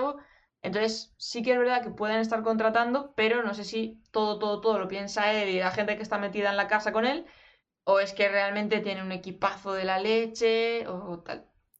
Eh, sería interesante eh, sería interesante que nos lo contase él porque es imposible saberlo. Todo eso va por, detrás, no lo sabemos. Bien, pues objetivo, tengo que traer a Ibai a Arcadenian. Igual, sí, o sea, sería, sería brutal, ¿eh? Sería la leche. poco a poco, poco a poco, me lo marco de objetivo. Alguien grande tipo Ibai, sí, estaría muy bien. Sí, es que podemos sacar ahí mucha chicha, porque además como van saliendo en la conversación ese tipo de cosas, pues van surgiendo las dudas y ya vamos ahí a tiro hecho. Me interesaría también, por ejemplo, ver a alguien que hablase a alguien que, de estos que son ocultos, o sea, que nunca han mostrado su cara, pero que tienen canales de millones de suscriptores. Los hay, hay muchos de ese estilo. que, que, esas personas, los que realmente han tenido un éxito de verdad grandísimo, haciendo vídeos de estos de uno a la semana, uno al mes, editando y pero que nunca se les ha visto la cara y, que son, hay muchos de esos, hay unos cuantos que tienen todos los vídeos con millones de visitas y no sabemos quiénes son. Bueno, a ver, al final todo se sabe porque las voces se reconocen y en cuanto lo dice alguien se filtra y se sabe y tal, pero eso estaría bastante bien. O que trajeses al de Mundo Desconocido, por ejemplo, que es una persona muy polémica o criticada por el tipo de contenido que hace, pero tiene sus millones de suscriptores y, engancha y tiene un, un método de comunicación único, o sea, engancha al público también.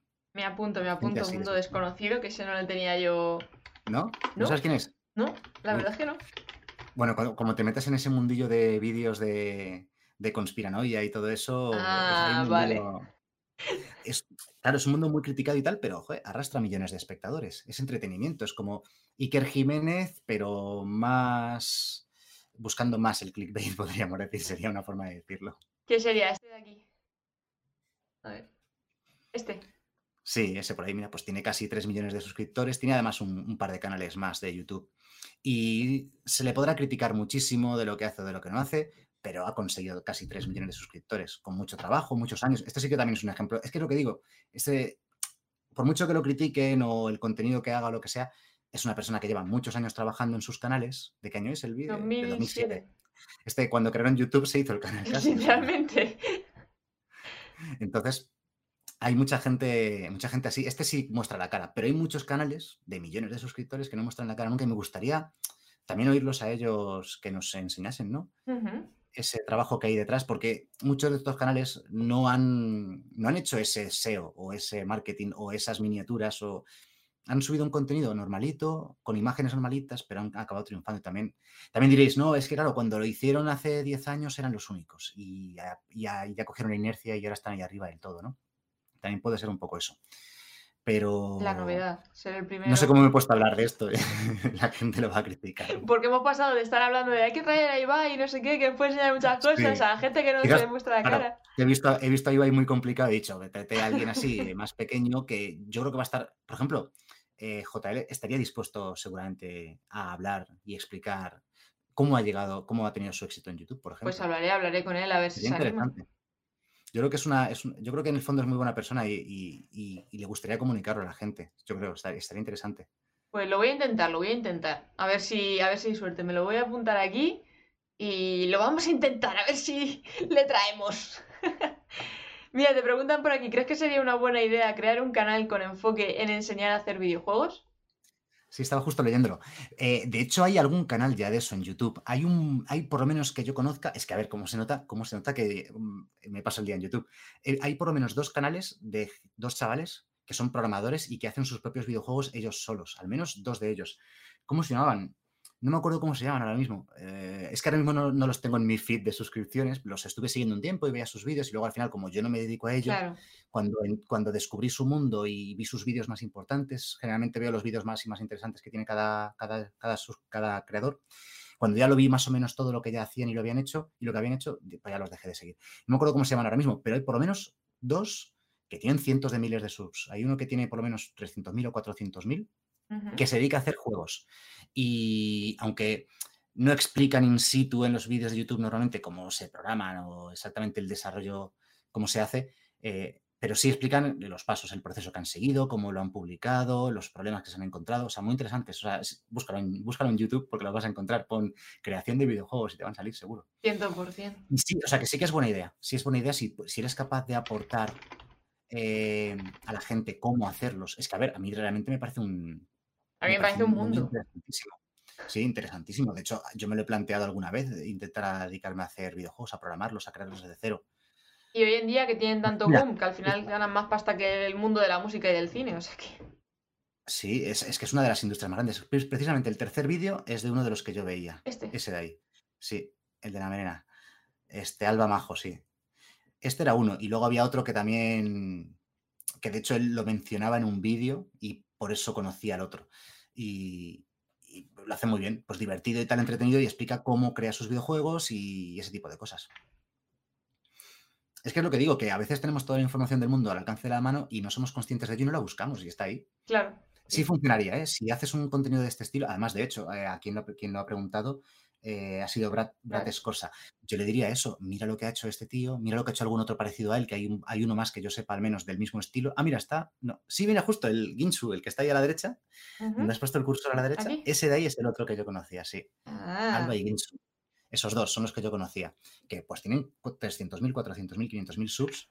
Entonces yo lo que haría sería intentar imitar sus vídeos más exitosos, a ver cómo lo han hecho, qué es lo que... Y no importa, no importa contar algo que ellos ya hayan contado. Porque tu perspectiva siempre es relevante, siempre es importante, porque va a ser distinta. Eso es O sea, importante. por poderse se puede. Mira, Ginchu tiene 600.000 y de lo que habla es de cómo él programa videojuegos, de cómo los hace. No de cómo los, eh, no del código o de cómo hace el modelado 3D o ese tipo de cosas. Sí, nomás la parte visual de... Sí, no la parte más técnica, pero sí la parte de desarrollo de, de- que más pueda interesar de forma más general, ¿no? Claro. Y además también lo, lo publica en un día concreto de la semana, o sea que tiene su, su propio horario y tal. O sea que... Qué guay. O sea, sigue un patrón. ¿Tú qué patrón has encontrado cuando has estado estudiando todos estos canales? Como decías, que estabas mm, analizando a PewDiePie, que si consumes un montón de vídeos de todo tipo, por lo que veo, porque ya te digo, hasta de, Sí. de programación de videojuegos, ¿has encontrado un patrón que digas, mira, esto es lo que hacen la mayor parte de ellos, o en esto coinciden? No, no, no, no, yo creo que no hay un patrón concreto que vaya a funcionar para todo el mundo, sino que diría que cada uno eh, eh, coge su costumbre y, luego el público se acostumbra, a ello y no quieren que lo cambies tampoco. Entonces, no sé, es un poco, es un poco peculiar, pero no, hay gente que los publica una hora, gente que los publica otra y les funciona igual. Entonces, lo único que sí que ocurre es que em, tienen esa costumbre. Y cuando cogen esa costumbre, la gente ya sabe a qué tenerse, ya sabe en qué horario va a encontrar el vídeo y el vídeo nuevo del día y ese tipo de cosas. Pero es que todo el mundo, yo lo que veo es que no hay un patrón concreto, no hay una, no hay una fórmula mágica en YouTube que te vaya a llevar al éxito o a triunfar, sino más que el trabajo constante, la constancia. Yo diría que es la constancia y hacer un buen trabajo y que guste a la gente. Sí, porque al final los vídeos se retroalimentan unos de otros y es más contenido para poder ir alcanzando a diferentes personas y bueno, al final cuanto más contenido hagas, más, más grande va a ser esa red para captar gente, ¿no? Es un poco irónico que sea un contenido on demand, pero que estemos esperando a una hora en concreta para la publicación del vídeo. Pero yo creo que ahí simplemente hay dos tipos de espectadores. Hay espectadores como yo que están todo el día y que saben a la hora a la que se publica y quieres estar atento para verlo lo antes posible porque eres un adicto a, YouTube y a los vídeos y tal. Y hay otro tipo de espectador que lo enciende, enciende la tele o enciende el móvil y, y simplemente ve las sugerencias, ¿no? Entonces hay que, hay que crear contenido para esos dos tipos de espectadores. Por eso, como hay una buena parte que son de los que quieren el contenido a una hora concreta, un día concreto y tal, se acostumbran a ello y, y ya están a la espera de ello, pues hay que dárselo a esos también. Voy a hacer aquí una encuesta porque tengo curiosidad de saber cuánta gente de la que está aquí realmente eh, se ve los vídeos en el horario que se publican. ¿Ves los Ah, bueno, vídeos? De hecho en las estadísticas de YouTube, una de las pocas cosas que he mirado de mis estadísticas de YouTube es el tema de los horarios en los que hay más espectadores viendo mis vídeos. Sí, lógicamente coincide con la hora a la que publico, lógicamente, pero, mm, pero no sé si ocurre con todo el mundo, la verdad. O sea, mi horario punta en el que, en el que está todo el mundo más o menos viendo YouTube y tal es en torno a las 10 de la noche, hora de España, UTC más 2. claro, cuando salen ya de trabajar, ya han cenado, ya están tranquilos. Claro, pero no sé si es que es porque yo ya he adiestrado así a mi comunidad, porque saben que publico siempre más o menos a esa hora, a las 9 o por ahí más o menos todos los días, o si es porque es cuando realmente publique yo a la hora que publique siempre va a haber esa cantidad, va a haber más cantidad a esa hora, que yo imagino que es eso realmente. Puede ser, puede ser. A ver Yo si qué- tuviese que recomendar una hora, recomendaría esa. La hora de la cena o justo después de la cena, yo creo que es la mejor hora. Yo por eso los directos y demás los hago a partir de las ocho y media, porque también es eso. La gente ya ha salido de trabajar, sus actividades y responsabilidades, y al final te aseguras más de que puedan estar presentes y demás. Preguntan por aquí, mientras sueltan ahí la, la encuesta, a ver qué opinan. Eh, dice Plutonio que su youtuber favorito, Patrol, nunca ha mostrado su cara y lleva ya casi 12 años en YouTube y tiene 68.000 suscriptores. Bueno, 12 años en YouTube y 68.000. No es mucho tampoco. Vi- Viendo aquí un poco lo que tienen Ginchu y compañía. No es mucho de momento. No es mucho, pero ¿quién los pillase? Hostia, eso sí. Eso sí. Uno de mis sueños es conseguir la plaquita, llegar a esos 100.000. los Lo tengo muy 100.000. complicado, muy complicado. No voy a llegar nunca con ningún canal. Al final, como me hago siempre nichos pequeños, eh, me quedo ahí en 30.000. Pero dale una vuelta a eso de tratar con tu nicho pequeño algo grande. Porque Sí, yo sí, creo eso. que tienes ahí un filón, porque si nadie más lo está haciendo, es el momento. Eso es interesante. De hecho, me, no me, me voy a apuntar en la pantalla. O sea, me voy a apuntar aquí en el blog de notas, aunque sea. que luego se me va a olvidar, ya verás cómo la acabo liando. Jesús R500 dice por aquí que buen entrevistado que me he buscado hoy. Eh, estoy de acuerdo contigo 100%. Muchas gracias. Que Domingo les ha enseñado que a las 22 horas es la hora Magic. Tía, qué guay, tienes, tienes branding ahí con eso. Le llaman la Magic. No, pero este es Jesús, este, este es el corazón del canal. Oh. a ver, a Brad, mira, aquí Brad nos da un poco su punto de vista de que a él, en lo personal no le funciona mucho el, publicar en el horario sugerido por el Analytic y siempre su contenido le da, le da sorpresa. Que tampoco muestra su cara en los vídeos y no planea mostrarla tampoco. Hombre, yo considero que mostrar la cara viene bien por el hecho de que conectas más con la persona del otro lado, ¿no? Porque a fin de cuentas nos gusta ver caras, nos gusta ver con quién estamos hablando y es más fácil conectar. Que yo entiendo que hay gente que no puede dar vergüenza, pero. He leído que 50-50, que hay, hay gente que a lo mejor no le gusta tu cara o no le caes bien simplemente por el gesto que tienes o el rostro o, tu, forma de hablar o lo que sea, tus gestos, tu movimiento y vas a perder espectadores solamente por eso. Es un poco como con los currículums, también se dice, ¿no? Que el mm. currículum con fotos toda la vida se ha hecho con foto y tal, pero que a lo mejor no es tan buena idea poner la foto porque creas ya una idea preconcebida de cómo eres o, que no es acorde a la, realidad y puede que haya gente a la que no le guste simplemente por eso. Así que es que hay tantos, hay tantos ejemplos de canales gigantes que no han mostrado nunca la cara y que quizás, no sé, es que sobre eso he leído mucho sobre el tema y la cosa está muy dividida muy divididas sobre si es necesario o no es necesario mostrar la, cara con webcam y tal. Así que yo entiendo que al 50%, que no es tan importante y, que se puede hacer sin, mostrar la cara perfectamente. Al, menos es mi conclusión. Claro, sí, que al final el objetivo es que la gente esté entretenida, se lleve lo que va buscando en el vídeo y ya está, que el, el formato es como te encuentres tú más cómodo. Sí, también eso es importante. Es que, es que eso, si no te sientes cómodo delante de la cámara, no te fuerces tampoco a hacerlo porque no va a quedar bien. Otra cosa que puede hacer la gente es ensayar. Ensayar fuera de cámara, pues ensayar cómo lo harías delante de la cámara, cómo hablarías. Es muy importante también. Ensayar y coger práctica. Supongo que, supongo que lo hago mejor que cuando empecé, después de más de tres años ya con lo del canal de Magic. Ir pivotando y ser un poco mm, objetivo, decir, vamos a ver, esto lo puedo mejorar así, la próximo vídeo voy a mejorar hablando de esta manera, o cortando aquí y tal, tal. Es que nadie empieza un canal sabiéndolo todo a 100%. O sea, tienes que ir probando. Sí, hay que ir probando muchas, muchas, muchas cosas. Son de prueba y error, por ejemplo, de los horarios. Hay gente a la a mí me funciona muy bien el tema del horario fijo y otra gente que dice que no, que le funciona el, ir cambiando o lo que sea. Es que es, es, un, es tan complicado que, que nunca se sabe. Claro, o sea, lo guay de YouTube es eso, que yo creo que no hay una regla fija, fija, fija de esto es lo que funciona y lo vas a reventar, porque como llegamos a tanta gente, por un lado, y que cada uno tiene un gusto diferente y una manera de conectar con cosas diferentes, ay, es muy complejo. El... Sí que es verdad que podemos jugar un poco con la, el, neuromarketing y la psicología humana, decir, pues mira, si hacen las miniaturas, como leemos de derecha de izquierda a derecha, pues van a ver primero esto y por tanto luego pueden continuar con Ahí sí. Pero esto de, por ejemplo, la cara, no cara, tal, es que es tan subjetivo que es complicado. Sí, desde luego, en cualquier caso, no, lo veo como algo obligatorio y yo como espectador tampoco, tampoco lo echo en falta cuando veo vídeos de gente que no la muestra, así que no creo que sea tan importante.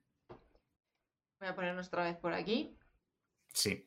La encuesta está ahí reñida, ¿eh? Em, tenemos de momento un 56% que dice que sí que lo ve en el horario publicado y un 44% que dice que no. Están ahí, ahí reñidos. A ver por dónde sale todo. Más igualado de lo que pensaba. Yo pensaba que habría, que lo que digo, si es que YouTube es on demand es para verlo en cualquier horario, pero parece que sí, que la gente también tiene bastante ansia a la hora de la espera del vídeo en YouTube. Modo seriado. ¿Tú, por ejemplo, trabajas eso de la, de la serialización de tus contenidos o lo haces un poco random? Lo, lo he hecho, pero de forma puntual. Cuando ha tocado alguna cosa en concreta y merecía la pena dedicar una serie de vídeos a ello, lo he hecho, pero la verdad es que llevo bastante tiempo ya sin hacerlo. A mí, por ejemplo, en particular no me ha funcionado especialmente bien. O sea, tiene igual aquí dos factores. Primero, el hecho de ser una serie engancha a la gente para seguir viéndolo. Claro. Pero el hecho de ser una serie, a quien se pierde o no le interesa, ya deja de verla. Y ya cuando ven, dicen, esto ya no lo veo porque no me interesa esta serie. Entonces ya de, ya de raíz ya estás perdiendo algunos espectadores. Ganas algunos que lo van a ver seguro porque les interesa y otros que no. Y al final yo lo que he notado con las series es que siempre van a menos. Siempre ¿Ah, cada nuevo vídeo, al menos en las mías, siempre ha pasado eso y en otros canales que he visto también alguna serie de vídeos, si es muy seriado, es muy dependiente un capítulo del anterior y, queda claro además en la miniatura y en el título que depende del anterior, yo siempre veo una, una tendencia a la baja en el número de visitas y eso.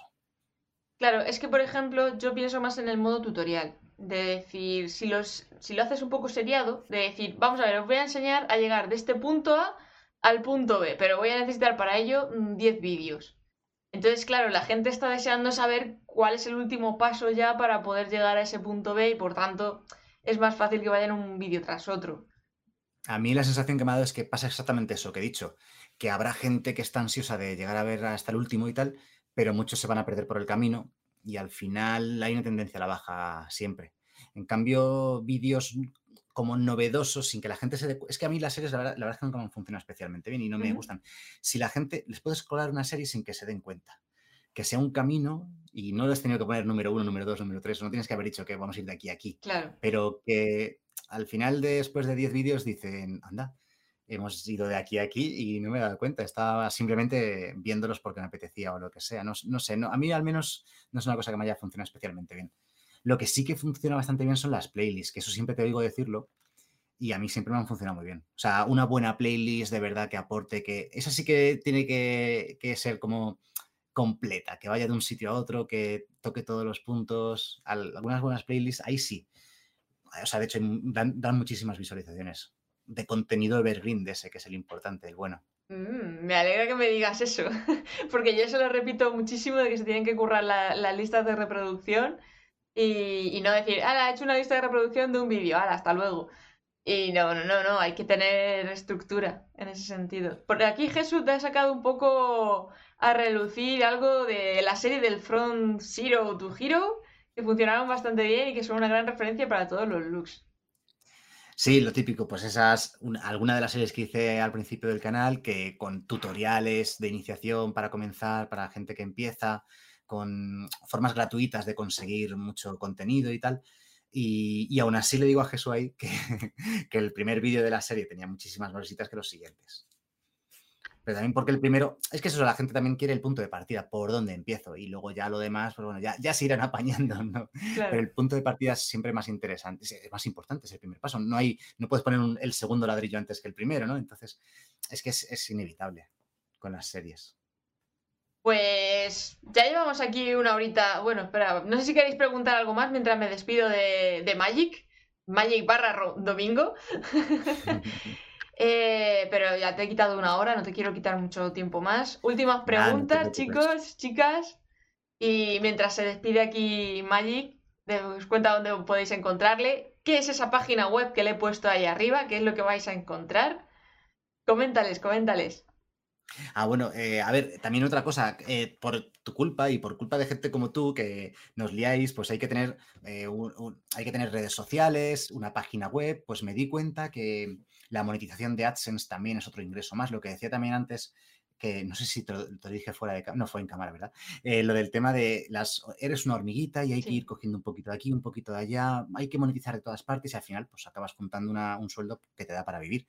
Pues lo de la página web me di cuenta de que existía AdSense y que si haces una página web mínimamente decente con un contenido normalito, pues te sacas unas poquitas miles de visitas al día, a lo tonto. No sé cómo funciona de bien así eso. La verdad es que si haces una web un poquito bien, la he hecho en Blogger. O sea, mi web. Mm, mira, no es mi WordPress. La he hecho en Blogger.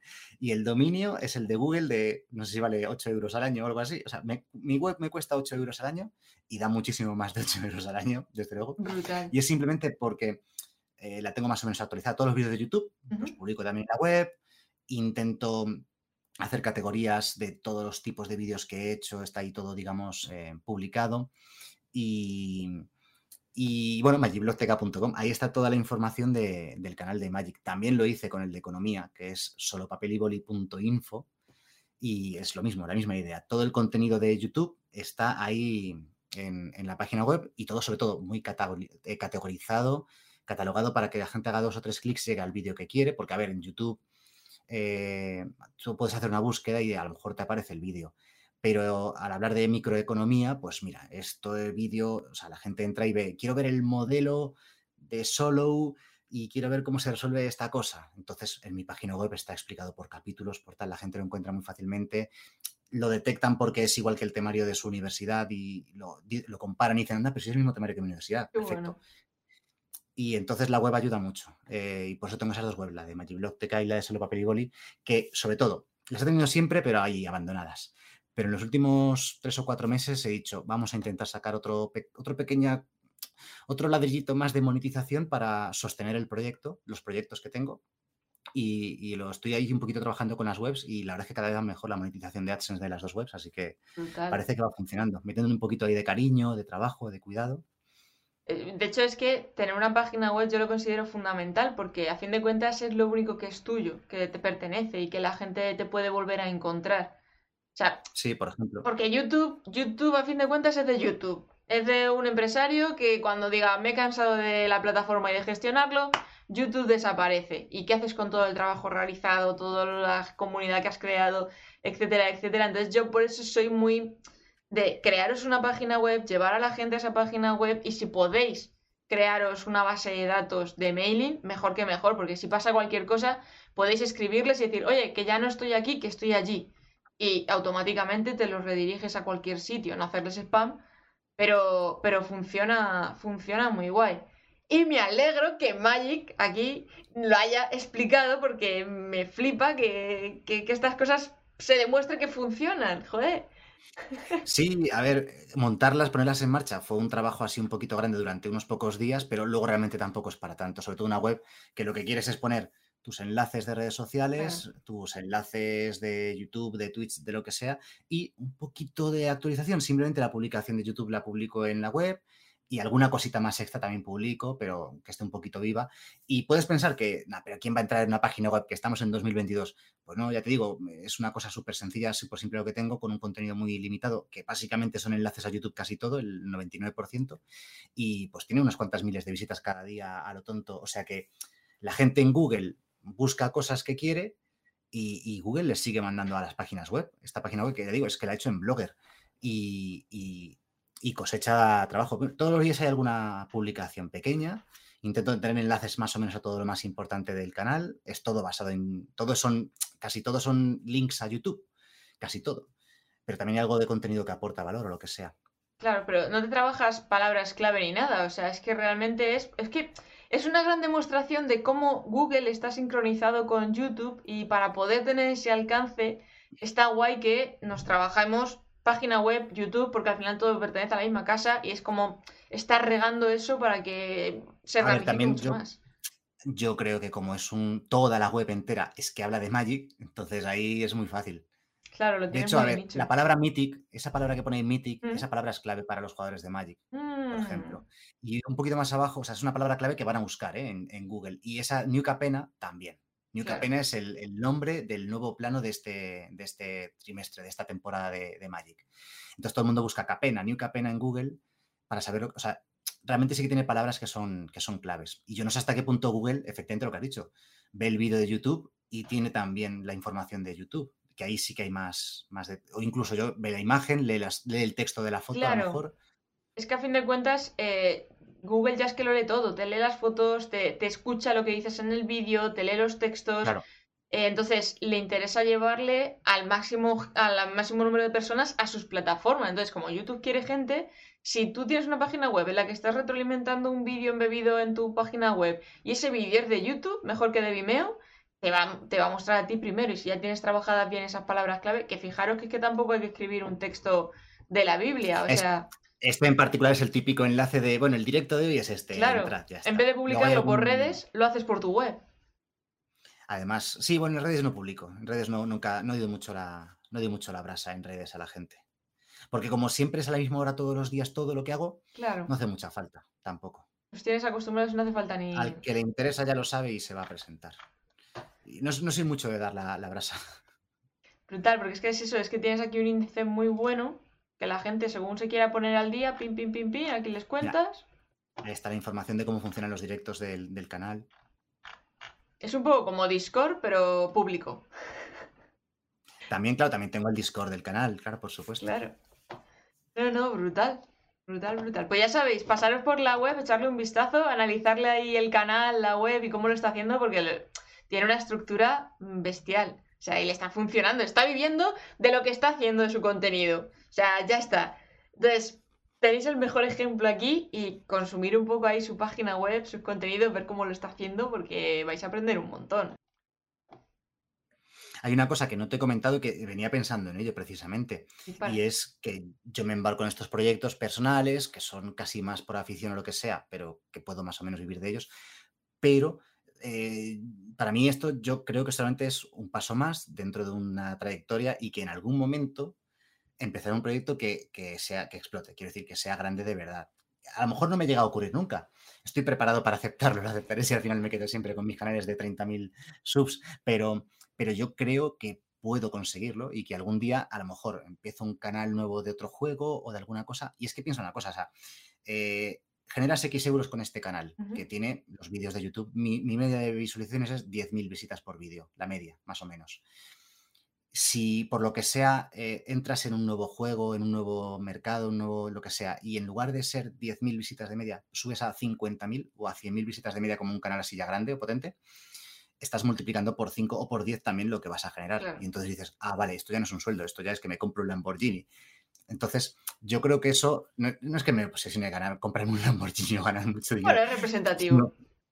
es, pero eh, no estaría mal tampoco. Entonces, quiero decir, sé que es algo que puede ocurrir y que podría llegar a conseguir. Y, y no es tan difícil porque ves miles de canales en YouTube de gente que hace algo similar a lo mío, solo que en lugar de estar en Magic están en otro juego que tiene 10 veces más jugadores o más 10 veces más espectadores y podría haber estado yo ahí. Hombre, por ejemplo. lo que tienen también esos nichos que son más grandes relacionados con el mundo de los videojuegos es que muchas veces son modas. Es decir, gente que empezó hacer vídeos de... Ay, ¿cómo se llamaba? El Among Us este. Among Us ya no tiene tanto tirón. Esos jugadores ya se han ido a otro juego nuevo. Entonces también, valga la redundancia, te la juegas a decir, vale, ahora voy a hacerle de este tema que hay un montón de gente que tal que igual creces muy rápido, pero pierde el interés y empieza la cosa a decaer.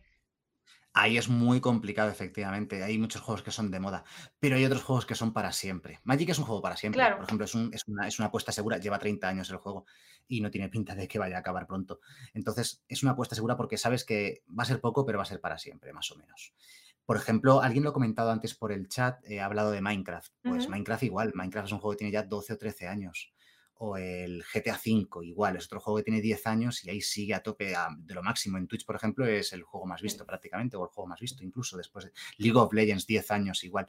Entonces, hay ciertos juegos o ciertos... Em, ciertos, eh, ciertos universos, también podríamos decir, que son eternos, que son para siempre. Por ejemplo, los juegos de Blizzard, tipo el Warcraft, Diablo, también llevan 20 o 30 años existiendo y van a seguir, sabes que no van a desaparecer. También son buenas apuestas para hacer un canal sobre ellos, porque no solamente son muy grandes, sino que además son para siempre, son eternos. Y van generando sagas realmente con, respecto a esos juegos, saben hacerlo crecer. Pues a por ello, o sea, si es que esto es proponérselo, ya ya has hecho el primer paso, que es monetizar dos canales y encima monetizar una página web.